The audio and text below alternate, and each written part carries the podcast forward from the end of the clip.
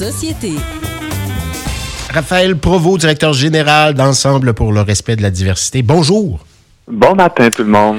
Ce matin, on parle de Simon Boulris. Euh, donc, réponse à la lettre d'un parent. En fait, euh, le topo, c'est qu'un enseignant fait lire à ses élèves euh, un roman de Simon Boulris. Le dernier qui sort, Éteint la lumière, une œuvre qui parle d'une histoire de famille homoparentale. Et il y a un père qui a réagi, qui a envoyé un mot quand même assez, comment dire, assez étonnant pour 2023, pas très 2023, au professeur en question. C'est exactement ça. Si vous avez eu la chance de lire le livre ou pas, ça raconte justement l'histoire de deux papas euh, qui sortent ensemble, qui sont en amour et qui ont deux jumeaux, deux jumeaux adolescents. Et l'histoire raconte dans plein d'avenues comment les jeunes vivent ça, justement, cette homoparentalité, homoparentalité à travers leurs propres yeux, à l'école, ils font face à des préjugés, eux-mêmes répondent à des préjugés en tant qu'ados, à des adultes. Donc, c'est un super beau livre rempli de nuances et je pensais pas que ça allait soulever autant de passion. Ben, et le père en question parle de feuilles de chou, entre autres. Euh, donc, dit j'ai pris connaissance que mon, mon fils devait lire ça. Euh, il n'en sera pas question puisque c'est contre mes principes, mes croyances, mes valeurs, en fin de compte.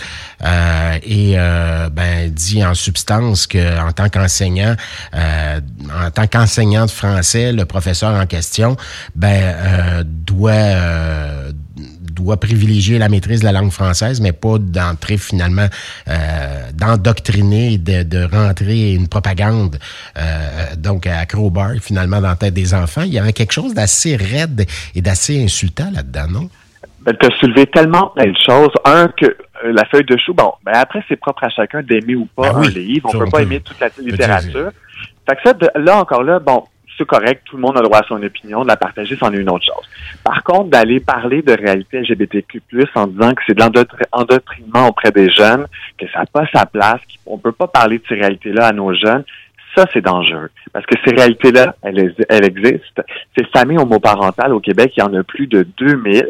Euh, selon un recensement il y a quelques années, c'est plus de 2000 familles au Québec. Donc, c'est venir invalider des milliers de familles. Des familles parfaitement imparfaites comme toutes les autres familles. Hein? Exactement. Elles se clament pas meilleures qu'une autre, mais ces familles-là. Ça existe, c'est un phénomène, c'est tout. Peut-être que vous en connaissez, peut-être même que vos enfants côtoient des familles comme ça. Puis je suis certain que si vous posez la question à vos jeunes, est-ce que cette famille-là est plus différente que la nôtre, ils vont vous répondre non. Ils ont sûrement les mêmes problèmes que nous.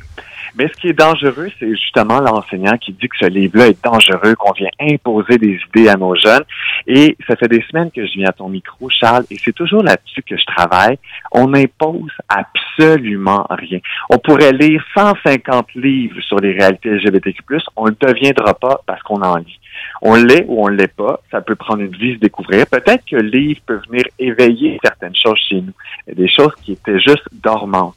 Mais ça ne peut pas transformer personne. Et là, qu'on parle d'homoparentalité à des jeunes, mais c'est leur dire ben, qu'au Québec, ça existe. Vous allez les croiser potentiellement dans votre jeune vie, peut-être même euh, d'ado, mais comme adulte, on vit en société. Ces jeunes-là vont voyager, ils vont vivre, vont avoir des amis, ils vont peut-être avoir des enfants.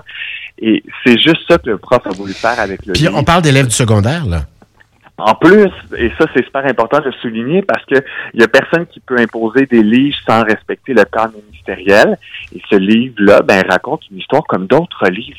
Euh, et là, il faisait mention qu'on peut, un prof de français peut pas faire des choses comme ça. Rappelez-vous de vos cours au secondaire en français, on en a lu des livres. Ben là, moi j'ai lu du Balzac avec un prof euh, à une certaine ben, époque qui nous parlait de, de femmes qui étaient euh, battues entre autres. et ma foi, ben c'était une façon d'entrer, comme de découvrir certaines réalités. Hein? Exactement. Malheureusement, des réalités qui sont beaucoup trop présentes. Même Mon père n'a pas débarqué à l'école. Euh, c'est comme ça. Ça fait partie de l'espace public, tout ça?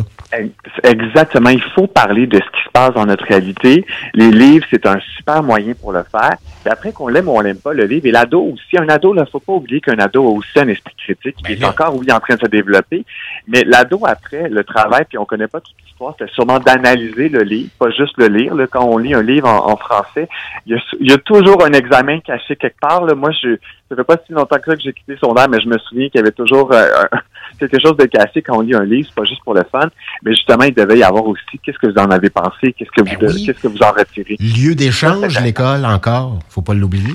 Le dialogue est super important et c'est pour ça que c'est intéressant d'avoir peut-être justement 30 jeunes qui lisent le même livre et qu'ils s'en font une différente version, euh, qu'est-ce qu'ils en pensent, comment ils réagiraient à ça, et après de voir est-ce qu'on a besoin de faire venir justement des organismes comme le nôtre pour venir peut-être aider au dialogue? Moi, quand j'ai vu cette nouvelle-là, j'ai dit il faut absolument que je contacte l'école pour leur dire qu'on existe s'ils ont besoin de nous, parce que, que ça m'inquiète. Ah, c'est fait. C'est, Ça m'a pris 48 heures que j'avais envoyé mon courriel pour leur dire on existe, on Ensemble pour la diversité. Ça a été quoi la réponse? Exactement. J'ai pas eu de réponse encore. Par contre, si j'en ai une, je vais vous tenir au courant, mais au moins j'ai tendu la main et après ça leur appartient. Je connais pas toutes les démarches qu'ils ont entamées, peut-être qu'ils ont déjà des cours. Moi, je, ne fais que vouloir participer au dialogue. Oui, fait une école de Montréal ou? Euh, ah, c'est en dehors de Montréal. Si je ne me trompe pas, c'est dans, euh, dans l'ouest, euh, près de près de Montréal. Par contre, ce qui est inquiétant, c'est pour le jeune en question qui s'est fait, qui est dans cette tempête-là aussi. Ben oui. je me mets à sa place. Misère, mon père, en tabarnak, je sais pas fait ça. Ben, ça, c'est pire encore, je pense. Mais oui, parce que ça vient renforcer des préjugés que les LGBTQ+, ça n'a pas sa place, que c'est dangereux. Donc, ce que ce jeune-là peut potentiellement aussi devenir, ben, incarner de l'homophobie, parce que c'est de l'homophobie, ce message-là. Dire c'est mes croyances, c'est mes valeurs, dire que c'est bon, etc., euh, etc., ça veut dire ça qu'un couple, une famille euh, famille de, de parents euh, du même sexe, euh, une famille homoparentale, vient s'installer à côté de chez lui, euh, comme c'est contre ses principes et ses valeurs, il va réagir fortement, peut-être même en, étant un, voisin abject. Potentiellement. Je, je c'est ce qu'il nous envoie comme message, là. Il envoie des messages forts et ce que ça aussi fait, c'est que ça a soulevé d'autres messages. Parce qu'il n'y a pas que cette personne-là qui a réagi, il y a beaucoup de gens qui ont repris cette histoire-là et qui ont écrit même à Simon Boulris pour dire c'est correct tant qu'on vous voit pas. On vous voit trop, ça n'a plus de bon sens, pas dans nos écoles. Donc il y a encore, il y a encore même ce même message-là qu'il y avait il y a 10, 20, 30 ans. C'est correct tant que c'est pas trop. C'est correct tant qu'on la voit pas. C'est correct tant que c'est dans la chambre à coucher. Rappelez-vous, il y a une cinquantaine d'années, quand l'homosexualité a été décriminalisée, un ancien Monsieur Trudeau, oui le père de Justin avait utilisé ces mots-là. Ce qui se passe dans la chambre à coucher reste dans la chambre à coucher. J'ai l'impression que 50, 60 ans plus tard, on incarne encore un peu ça.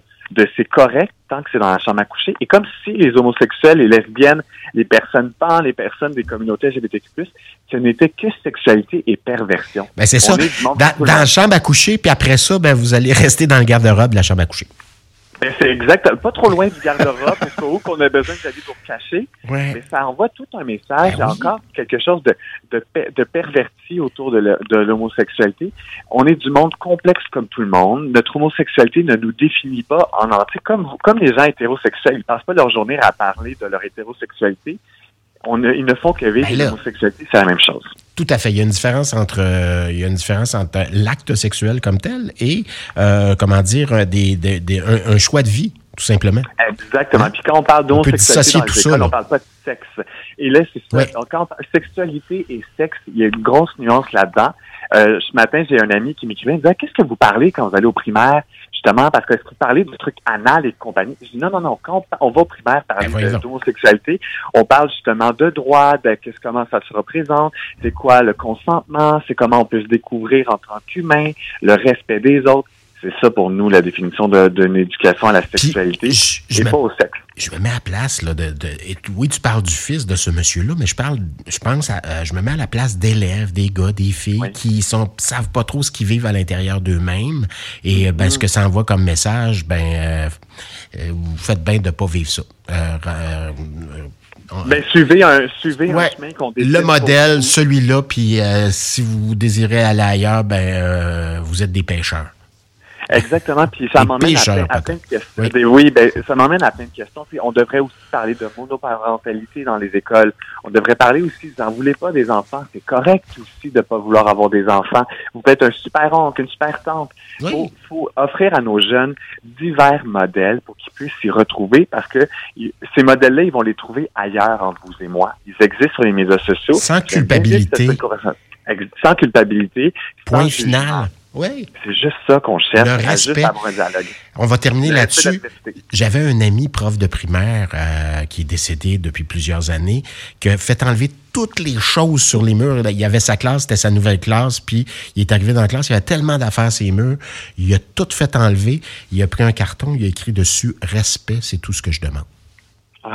Ah, je voudrais me le faire tatouer. Je pense que je vais aller faire ça en fin de semaine. à l'époque, à l'époque, tu sais, j'étais euh, j'étais à la télé euh, dans des émissions jeunesse, puis j'allais faire le tour des écoles euh, assez régulièrement. Il m'avait invité dans son école. Un ami d'enfance. Ah ouais. Et je suis arrivé dans la classe, j'ai fait que c'est quoi ça? C'est quoi ce que c'est que cette affaire-là? Il dit ben voilà, c'était c'est mon choix. Je trouve que je trouve que y a, la vie ne repose que sur une chose, le respect c'est complexe le respect, mais c'est si beau le respect. Oui. Et c'est ça qu'on devrait apprendre à nos jeunes, à respecter les autres, se respecter soi-même. Ah, tout est là-dedans, tout est dans ce mot-là, se respecter, respecter les autres. Euh, ben, merci infiniment. À une prochaine, Raphaël Provo. Je vous souhaite une douce journée. Ben, toi aussi, dans le respect, tiens. Voilà. Raphaël, on le rappelle, euh, est, euh, directeur général d'Ensemble pour le respect de la diversité.